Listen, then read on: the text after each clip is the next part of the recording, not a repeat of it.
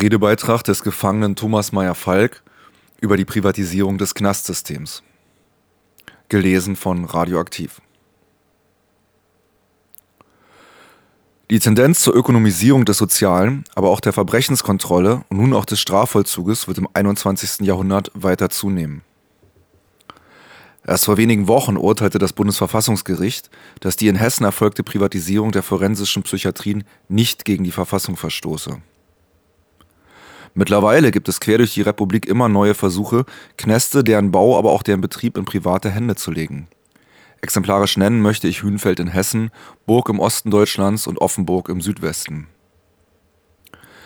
Entscheidungen wie die des Bundesverfassungsgerichts sind Wasser auf den Mühlen der Lobbyisten, welche den Abgeordneten und Ministerien einreden, wie finanziell günstig eine jegliche Privatisierung sei erweist sich doch die Ökonomisierung des Vollzuges als ebenso glänzendes wie risikoloses Geschäft für die Privatfirmen. Schuldner für Miete, Leasing und sonstige Kosten ist der Staat und auch in Zeiten der wirtschaftlichen Krise ist kaum damit zu rechnen, dass der deutsche Staat pleite geht. Für den Nachschub der Inhaftierten sorgen die Richterinnen und Richter, denn Untersuchungen belegen, dass trotz rückläufiger Zahlen im Bereich der Kriminalität die Strafen, die die Gerichte verhängen, immer länger und härter ausfallen.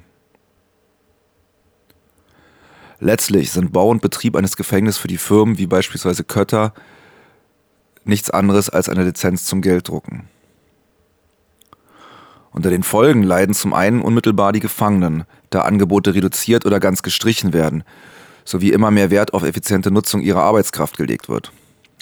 So enthält der Plan für den Knastneubau in der Nähe von Berlin Vorgaben und Berechnungen, wonach die meisten Insassen im produktiven Bereich einzusetzen seien und nur der geringste Teil einer Ausbildung oder Schulungsmaßnahme erfahren solle.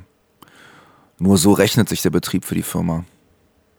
Nicht zuletzt die Angestellten von teilprivatisierten Knästen tragen auch ihre Last, denn zu niedrigen Löhnen, bei ungesicherter Arbeitsplatzsituation wird deren meist gleichfalls prekäre Lage genauso auf dem Altar der Ökonomisierung geopfert. Irgendwoher muss ja der Gewinn für die Konzerne wie Billfinger oder Kötter schließlich kommen.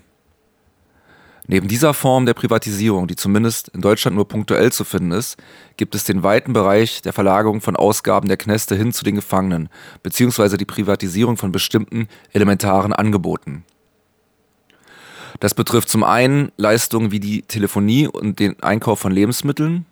Hier machen Firmen wie Telio die bundesweit in Knästen vertreten sind, hohe Gewinne und Gefangene zahlen, je nach Land oder Region, in welcher sie anrufen wollen, weit über ein Euro pro Minute Telefonat.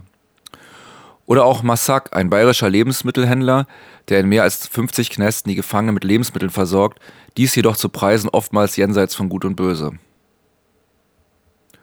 Zum anderen werden die Inhaftierten zunehmend in Form sogenannter Kostenbeteiligung zu Ausgaben für den Strom oder auch Medikamente herangezogen. Dies auch dann noch, mit dem recht perfiden Argument, das Strafvollzugsgesetz fordere eine Angleichung der Lebensverhältnisse von Freiheit und Knast.